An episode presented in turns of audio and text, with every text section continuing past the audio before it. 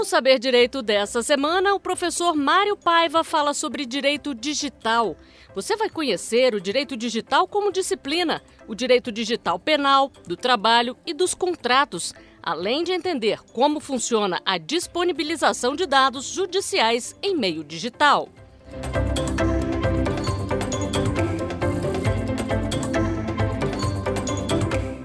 Senhoras e senhores, sejam bem-vindos ao Saber Direito. Me chamo Mário Paiva, sou advogado e professor e estudo há mais de 25 anos direito digital. Hoje vamos nos ater neste segundo capítulo do curso de direito digital, vamos focar nas questões penais, ou seja, direito digital penal. Neste curso, nós estamos tentando vislumbrar e passar para os senhores as, os principais tópicos nas áreas de direito, no sentido de restabelecer um novo pensamento em direito digital. Na primeira aula, falamos de um ramo autônomo do direito, uma ciência, o direito digital, que é como nós necessitamos pensar a partir de então. Após todos esses anos de estudo, não vejo como não iniciarmos uma nova trajetória, um novo caminho de pensar e saber direito através de uma teoria própria, através de um conceito jurídico que foi dissecado na primeira aula, que visa espelhar esse conceito jurídico para as determinadas aulas e legislações dos diferentes campos do direito. Precisamos, como falei, de um novo pensar. Precisamos de um novo caminho para o estudo. Nós estamos hoje vivenciando uma tecnologia fantástica. Os instrumentos colocados à nossa disposição a nível tecnológico são, sem dúvida alguma, verdadeiros desafios à nossa prosperidade e à nossa coexistência pacífica. Assim como o processo, nós precisamos buscar uma conformidade com a tecnologia. Não há como, não existe mais a hipótese de vivermos sem a tecnologia. Não há outro caminho. A tecnologia, felizmente, para alguns, infelizmente, para outros, é um caminho sem volta. Um caminho que precisamos trilhar sob pena de não mais conseguirmos nem sequer um relacionamento familiar, a conquista de um emprego ou qualquer outra necessidade que chamo de básica para qualquer desenvolvimento humano. Por isso, começamos esse curso e agora na segunda aula sobre os aspectos penais, começamos a trilhar em você esse pensamento. O pensamento fora do sistema, fora do físico. Precisamos pensar, como muitas vezes comparo, a uma tecnologia 5G uma tecnologia que hoje, ao será implementada nas nossas vidas, daqui a alguns poucos anos, que terá uma velocidade 100 vezes maior do que a da 4G. Nós estabelecemos, vamos estabelecer uma conexão 5G. Apenas para uma questão, por uma questão metafórica, a nossa vida também deverá ser 5G. Todas as contratos, todas as nossas relações vão ser estabelecidas por atos de uma velocidade fantástica. E o direito deve acompanhar, ou ao menos tentar acompanhar, a evolução tecnológica. Não podemos mais, de forma alguma, nos contentar com o que hoje está posto. Já vivemos um processo eletrônico, um processo judicial eletrônico. Já vivemos uma contratação totalmente digital. Já vivemos videoconferência, já vivemos vários atos da vida cotidiana no meio digital. Não podemos mais trabalhar com pensamento em um processo físico. Não podemos mais trabalhar com tecnologias analógicas. Não, não podemos mais seguir o caminho retrógrado, sob pena de não conseguirmos mais nos socializar. A socialização está para e passo com a tecnologia. Não podemos mais, e no nosso campo, no nosso direito, jamais poderemos anular esta situação. Portanto, como não temos saída e precisamos estar no mercado de trabalho, precisamos estar aptos ao desenvolvimento, precisamos criar, precisamos acompanhar.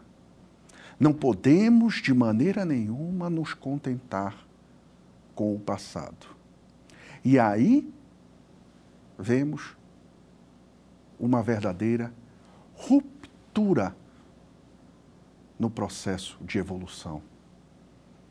Temos que as situações anteriores não mais correspondem a um modelo a ser utilizado no processo eletrônico, no impacto da tecnologia, no direito e nas relações sociais.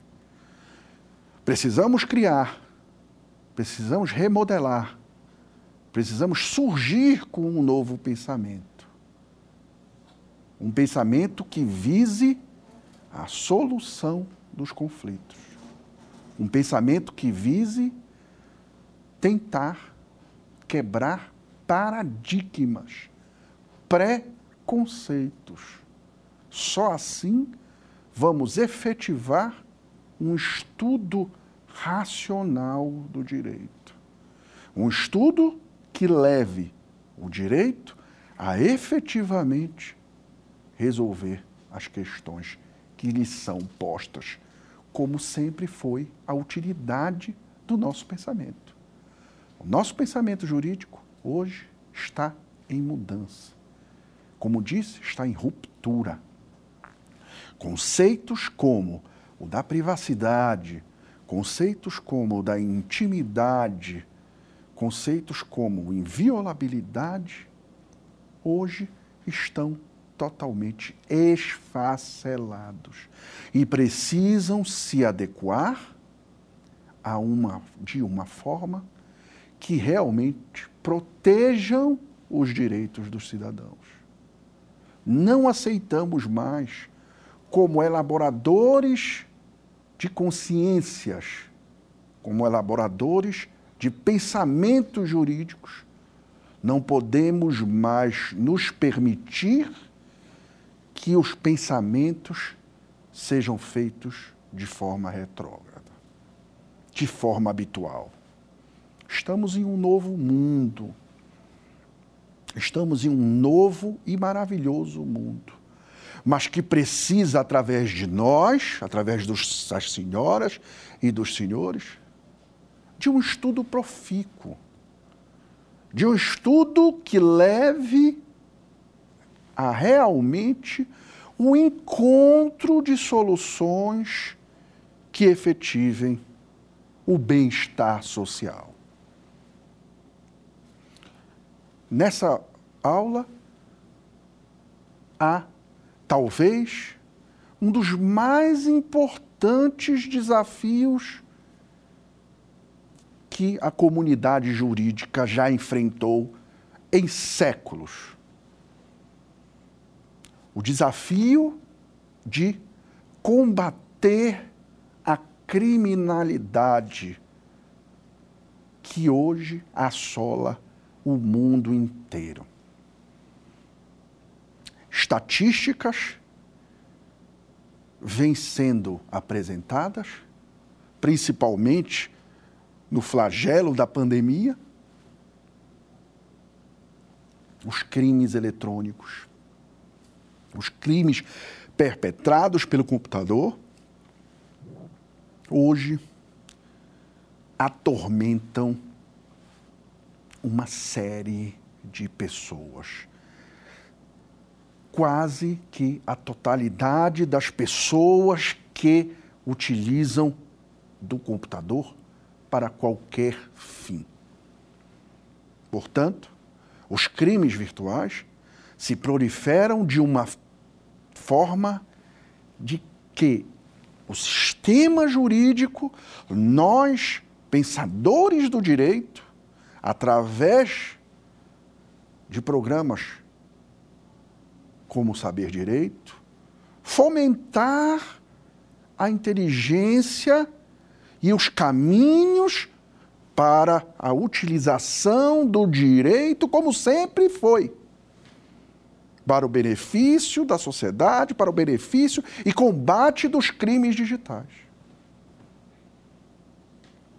Hoje, o mundo está perplexo.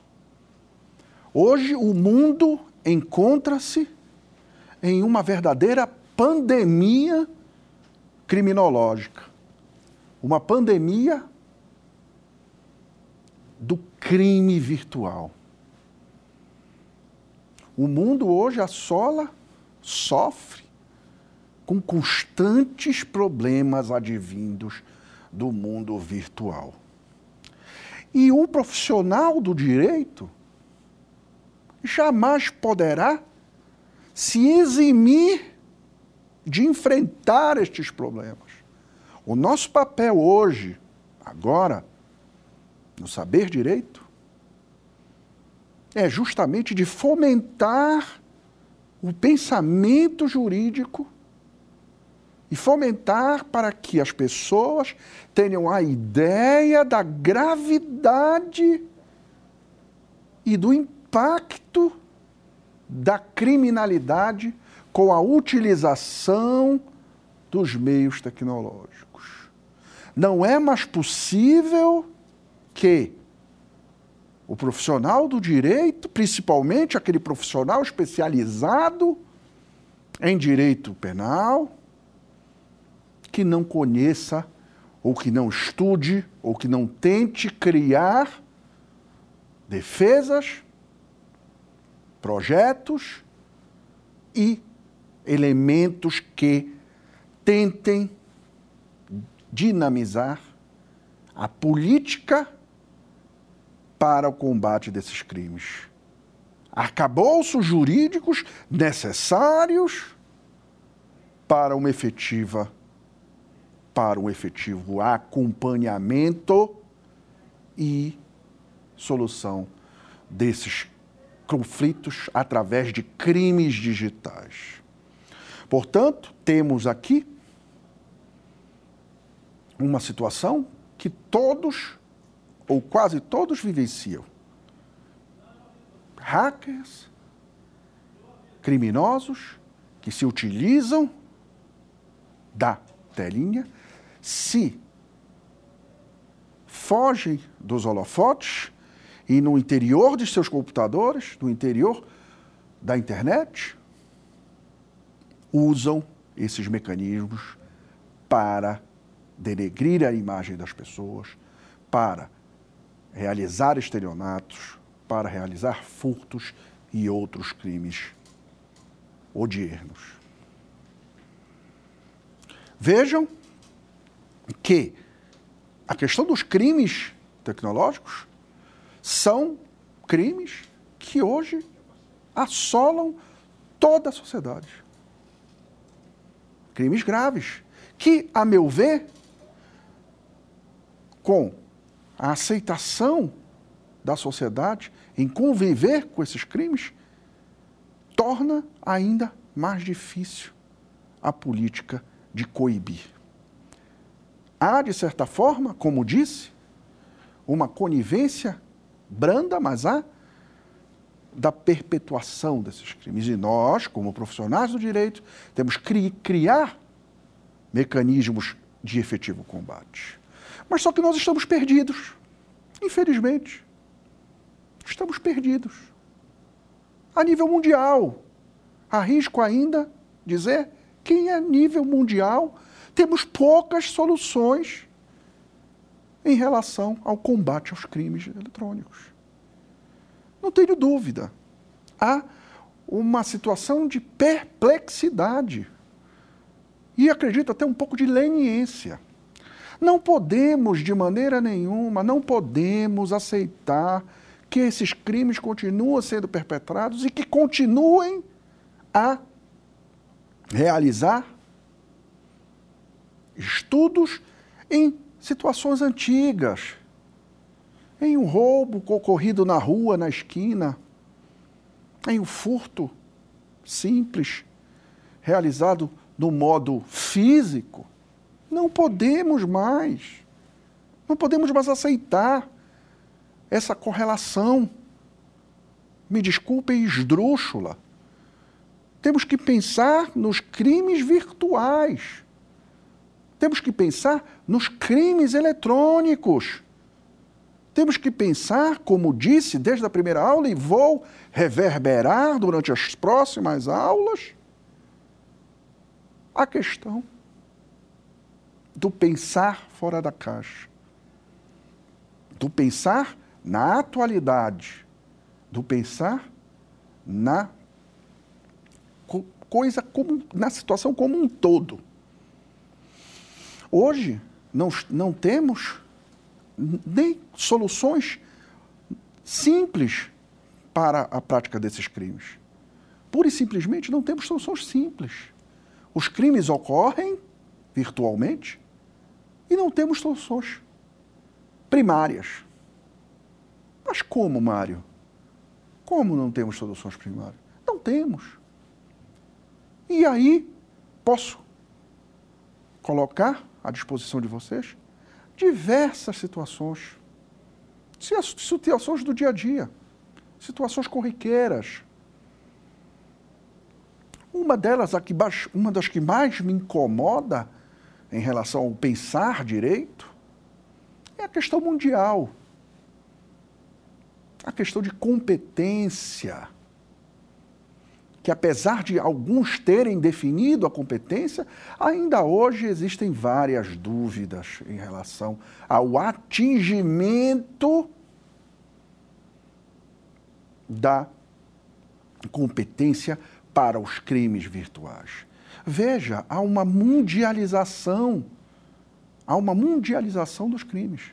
Os crimes hoje são a nível mundial os malfeitores, os criminosos, são colocados de outros países praticando crimes no Brasil e em outros simultaneamente e corriqueiramente e de uma forma hiper e super veloz. Qual seria a competência de um estrangeiro ao praticar crimes virtuais no Brasil, reverberado em outros países e qual o atingimento das soluções tomadas contra um criminoso estrangeiro que pratica crimes virtuais no Brasil.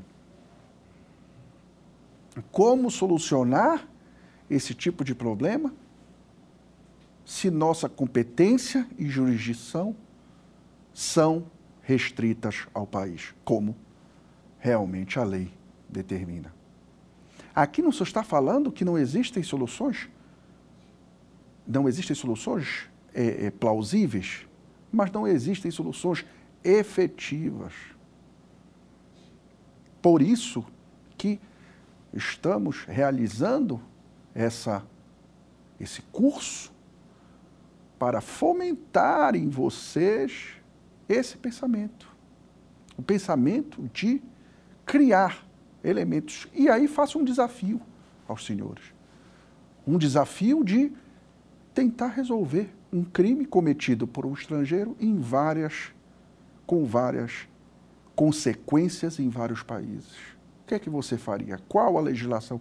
Qual a como coibir, como punir esses crimes em vários, praticados em vários países e praticados entre várias pessoas e no estrangeiro? Como punir?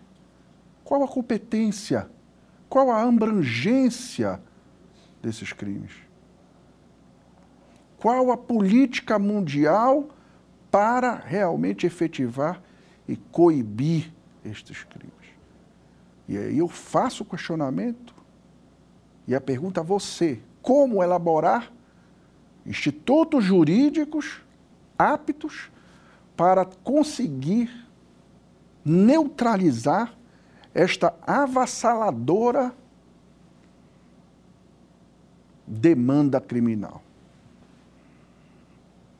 A situação é muito grave. Muito grave. Nós temos poucas. Na área penal, nós estamos sofrendo, como posso dizer, sofrendo um horror.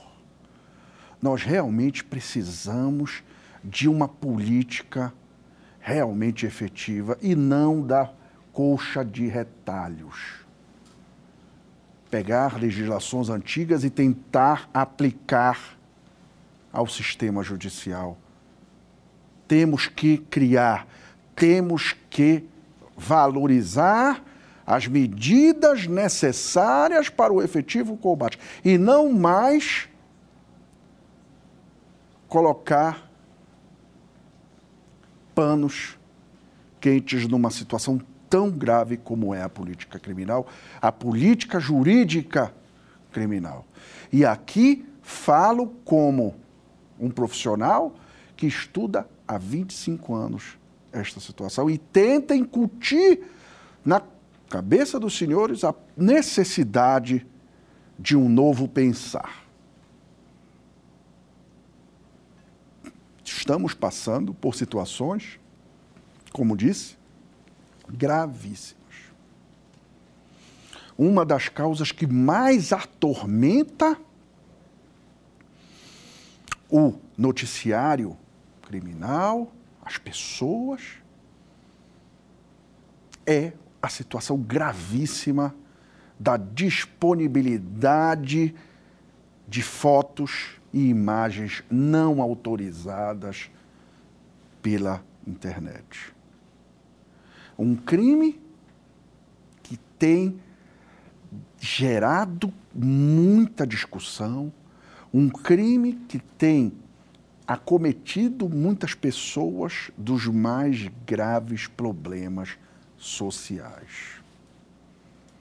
Vemos, apesar de já ter sido criada uma lei e aí um caminho muito um alento para aquelas pessoas que sofrem, pelo menos um alento, mas como disse, digo sempre, não é o alento total, o alento é justamente a pesquisa, é justamente a imersão numa política de criação do direito digital. Então, voltando à questão das imagens enviadas não autorizadas, aquelas imagens não autorizadas enviadas muitas das vezes por pessoas íntimas àquela pessoa, imagens que rondam o submundo da internet e que muitas das vezes, ou na grande maioria das vezes, foram vazadas por um companheiro, por um familiar ou por uma pessoa de segurança.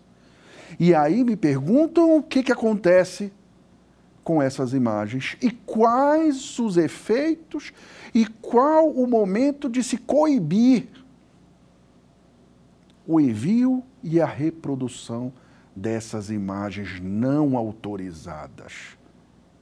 Os famosos nudes.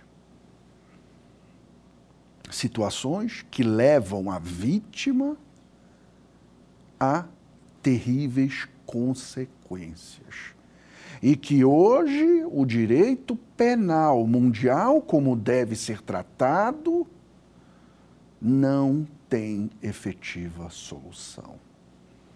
Não tem solução porque justamente tentaremos, através desse curso, mudar a política e o pensamento.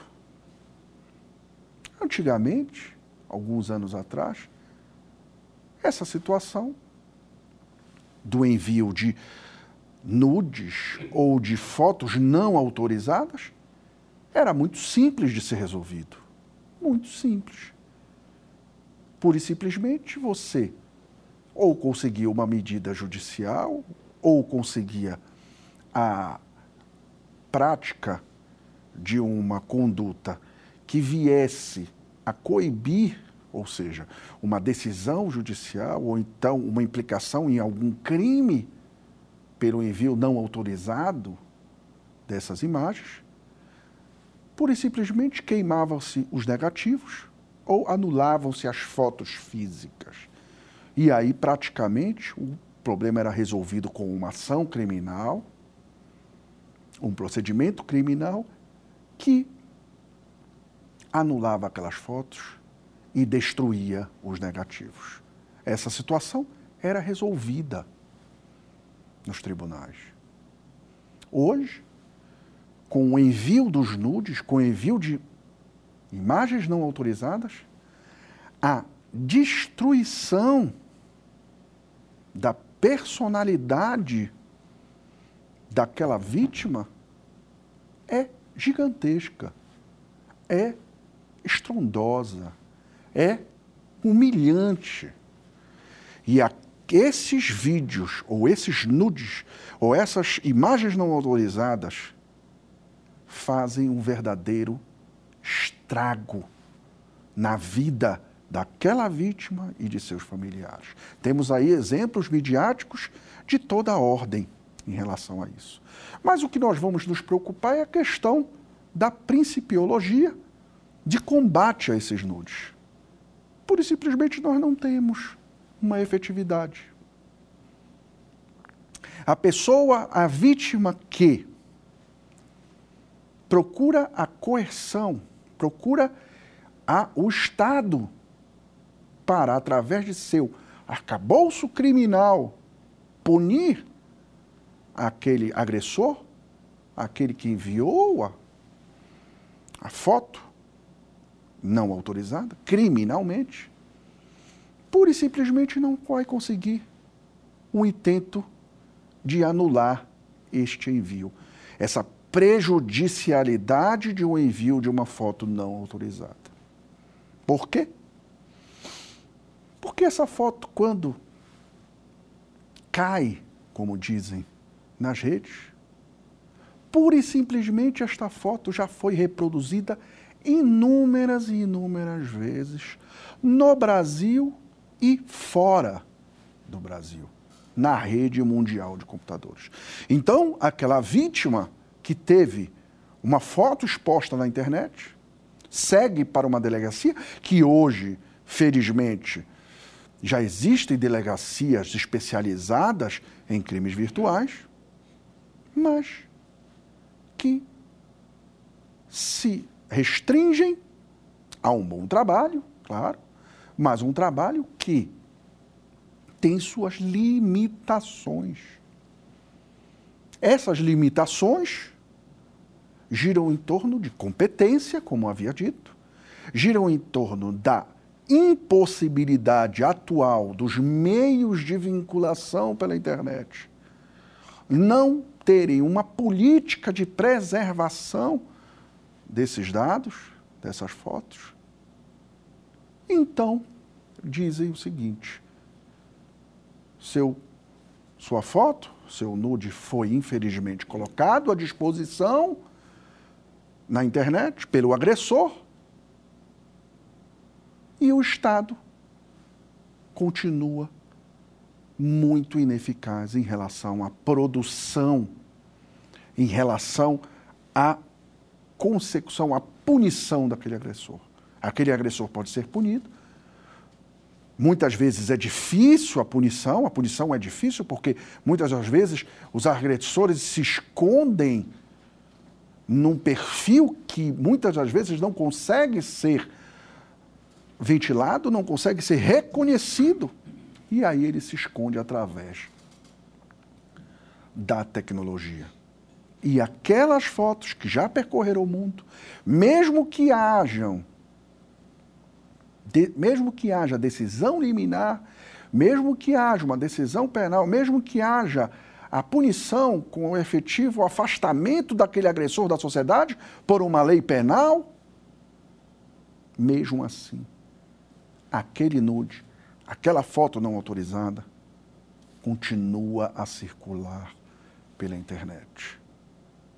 E muitas das vezes vemos que até grandes personalidades do mundo não conseguem, mesmo contratando os melhores advogados, mesmo coibindo de uma forma exemplar, não conseguem retirar biografias, fotografias desautorizadas espalhadas pela rede mundial de computadores.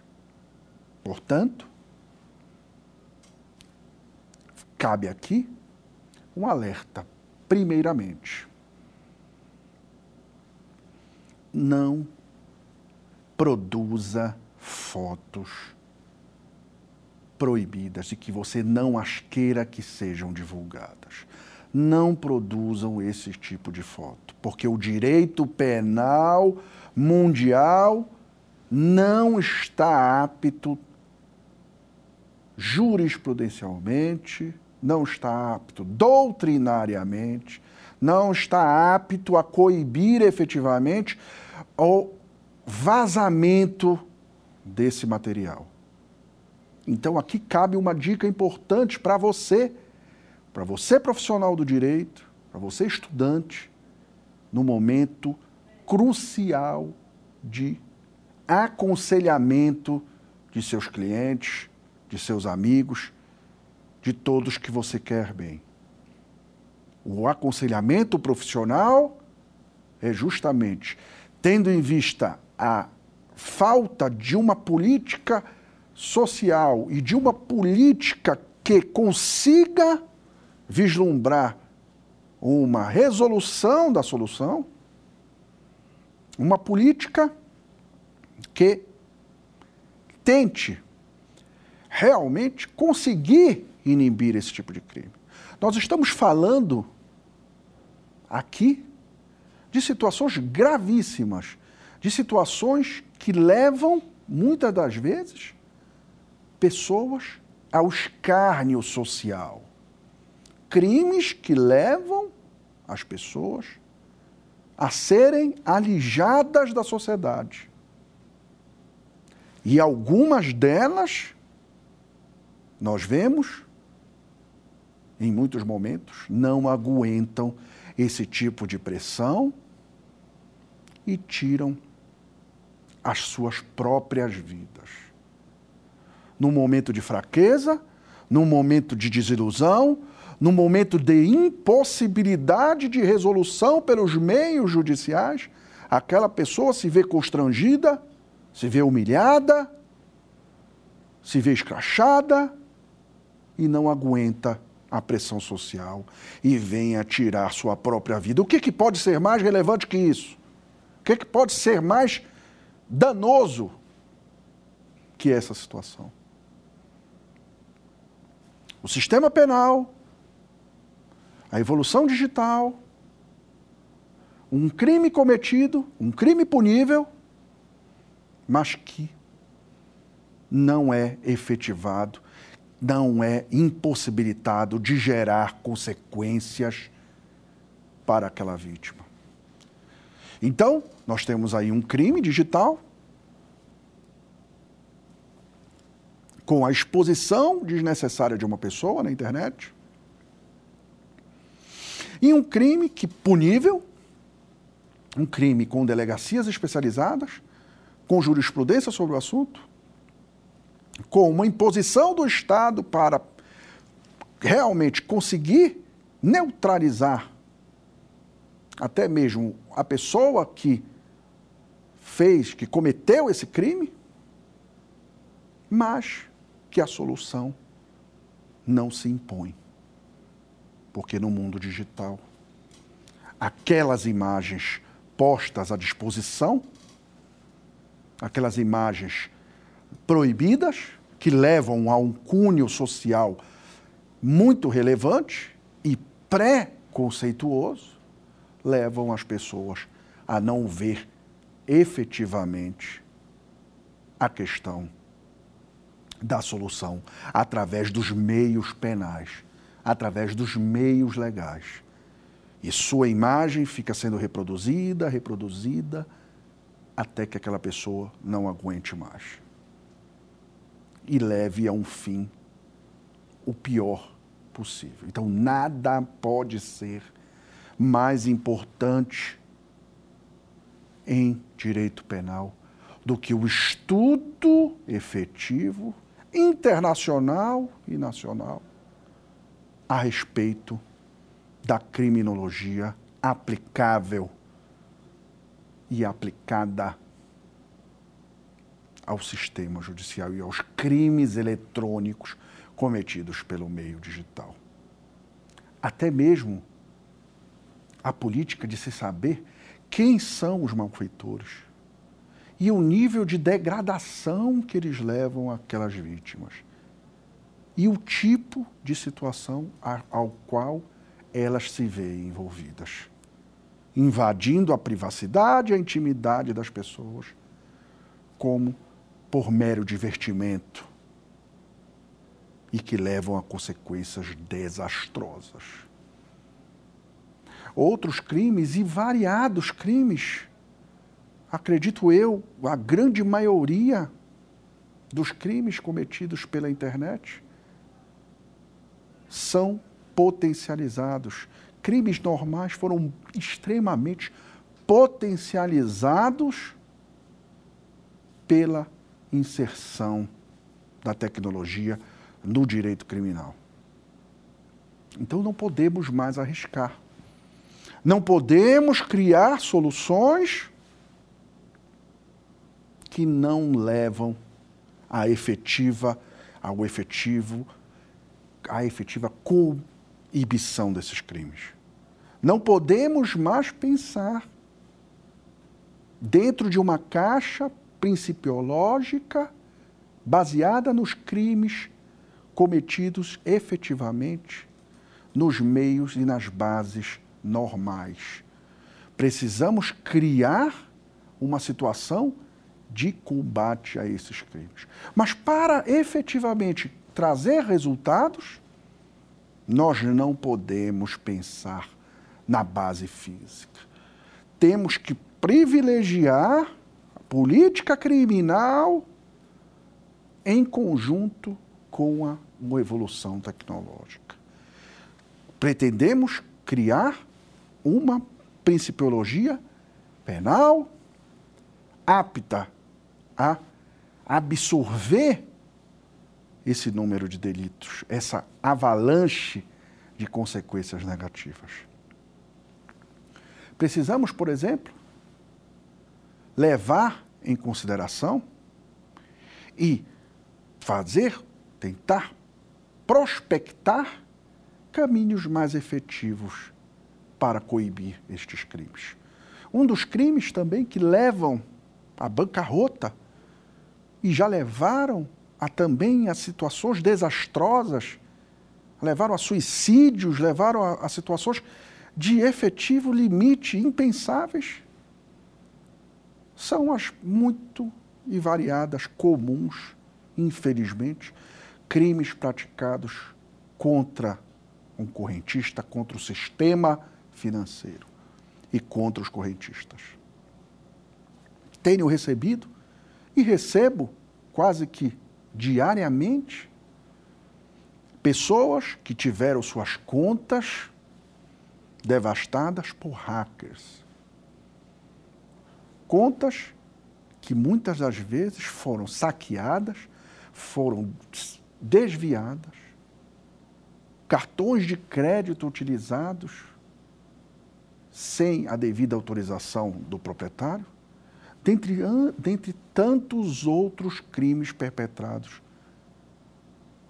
pelos hackers em bancos e tudo mais. Há pessoas, por exemplo, que levaram uma vida inteira a economizar e a juntar pequenos tostões para suas vidas, para suas carreiras, para sua família e que de repente se veem com o saldo negativo e com todos os seus valores surrupiados, levados por um bandido tecnológico. E para essas pessoas é que temos que efetivamente nos voltar, voltar de uma forma efetiva de uma forma que vise combater os crimes eletrônicos, tentando, de uma vez por todas, focar essa terminologia, focar princípios que levem aquele nude ser retirado da internet, aquela transferência bancária de forma de uma forma de estelionato, aquele estelionato bancário ser coibido de uma forma imediata. Ou seja, com a devolução dos valores, com a responsabilidade criminal e a devolução desses valores pelo sistema bancário. Então, nós precisamos, aí sim, coibir esses crimes tecnológicos. Muitos crimes comuns, como, por exemplo, aquele piercing, ou seja, você através de sites que espelham instituições bancárias, que espelham supermercados, que espelham instituições, você automaticamente cai e transfere suas senhas e seus comandos para aquele hacker, para aquele criminoso virtual. Então, o que é que nós estamos vivenciando hoje? Estamos vivenciando uma tecnologia irrestrita, uma tecnologia, como disse 5G, apta a desenvolver esses crimes tecnológicos. E ao desenvolver e potencializar esses crimes tecnológicos, nós temos que nos unir à comunidade jurídica para tentar coibir de uma forma correta essa sistemática de prática de crimes. Não podemos mais pensar em desculpas, não podemos mais pensar em outras situações que levam à coibição dos crimes, a coibir os crimes no meio factual e no meio digital. Precisamos criar soluções e mecanismos aptos para a solução, para evitar danos maiores à sociedade. Outro fator inimaginável, mas de, também de, de, que traz problemáticas terríveis à sociedade, que hoje permeia e o poder judiciário, como líder das decisões judiciais, tem perseguido, mas com muita dificuldade, com muita é, é, com muita dificuldade em relação à punição desses crimes, a começar que as fake news, ou seja, mentiras colocadas à disposição do usuário e que não reportam a fidelidade dos fatos. As fake news são problemáticas, são notícias falsas que atormentam todo o sistema de informação mundial. No Brasil, apesar das punições, apesar da persecução penal das fake news, nós ainda não temos uma lei específica sobre essa situação. Temos projetos, mas não temos lei. O que acontece é justamente o que nós tentamos o máximo possível com essas aulas, tentamos perseguir um modo diferente. Precisamos atacar o crime, atacar aquele crime que muitas das vezes são crimes que nem sequer a legislação penal consegue vislumbrar, consegue atacar. E aí as demandas se tornam muito mais difíceis de serem resolvidas. Porque o direito penal não pode abarcar situações não previstas, não pode punir. Existem princípios fortíssimos que todos sabem, que estudaram direito penal, o princípio da reserva legal, o princípio do indúbio pro réu, que não permitem que a lei penal, salvo raras exceções, seja chamada a punir de uma forma abrangente. Ou seja, a lei penal é uma lei de visão restrita.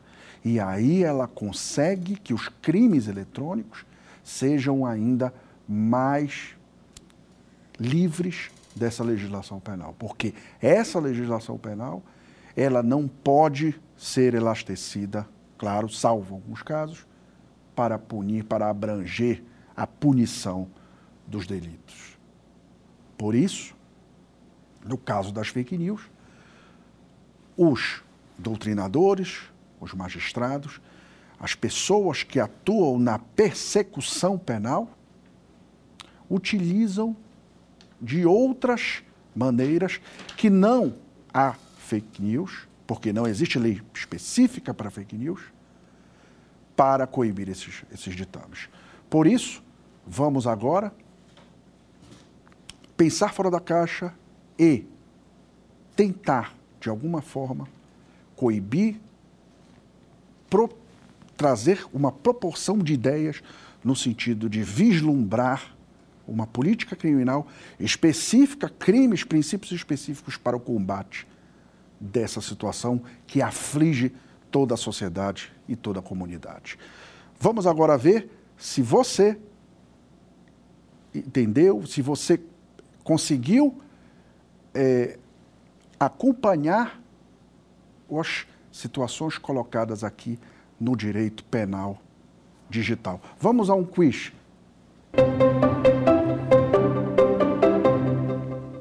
O Código Penal pode ser aplicado contra crimes digitais? Sim, é aplicável em todos os crimes digitais. B, não é aplicável em todos os crimes digitais. C, depende do crime. D, apenas para crimes comuns. Pensou direitinho? Sabe qual é a resposta? Vamos ver? Depende do crime. Essa situação é muito tranquila. Por que depende do crime? Porque as normas penais elas não têm um cunho de elastecer a punição. Então, os crimes devem ser observados conforme a capitulação penal. Ele só pode ser aplicado se houver uma lei penal anterior específica para o combate a esses crimes. Por isso que depende do crime para ser punido. Vamos a outro quiz? Qual é a lei que prevê o crime de importunação sexual?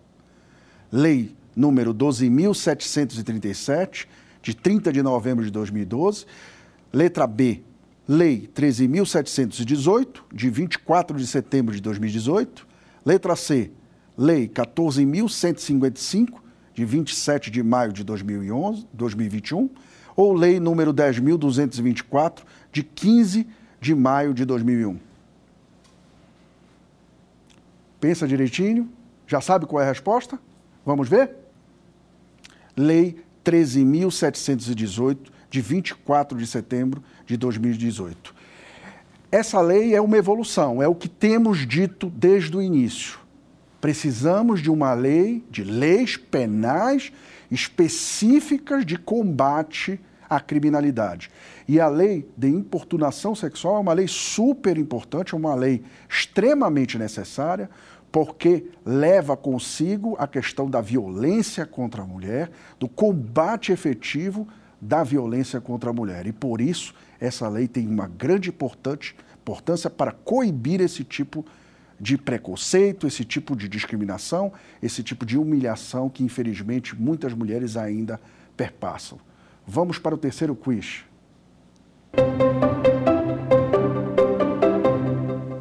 Invadir dispositivo informático é capitulado no Código Penal a que título? A. Dos crimes contra a inviolabilidade dos segredos.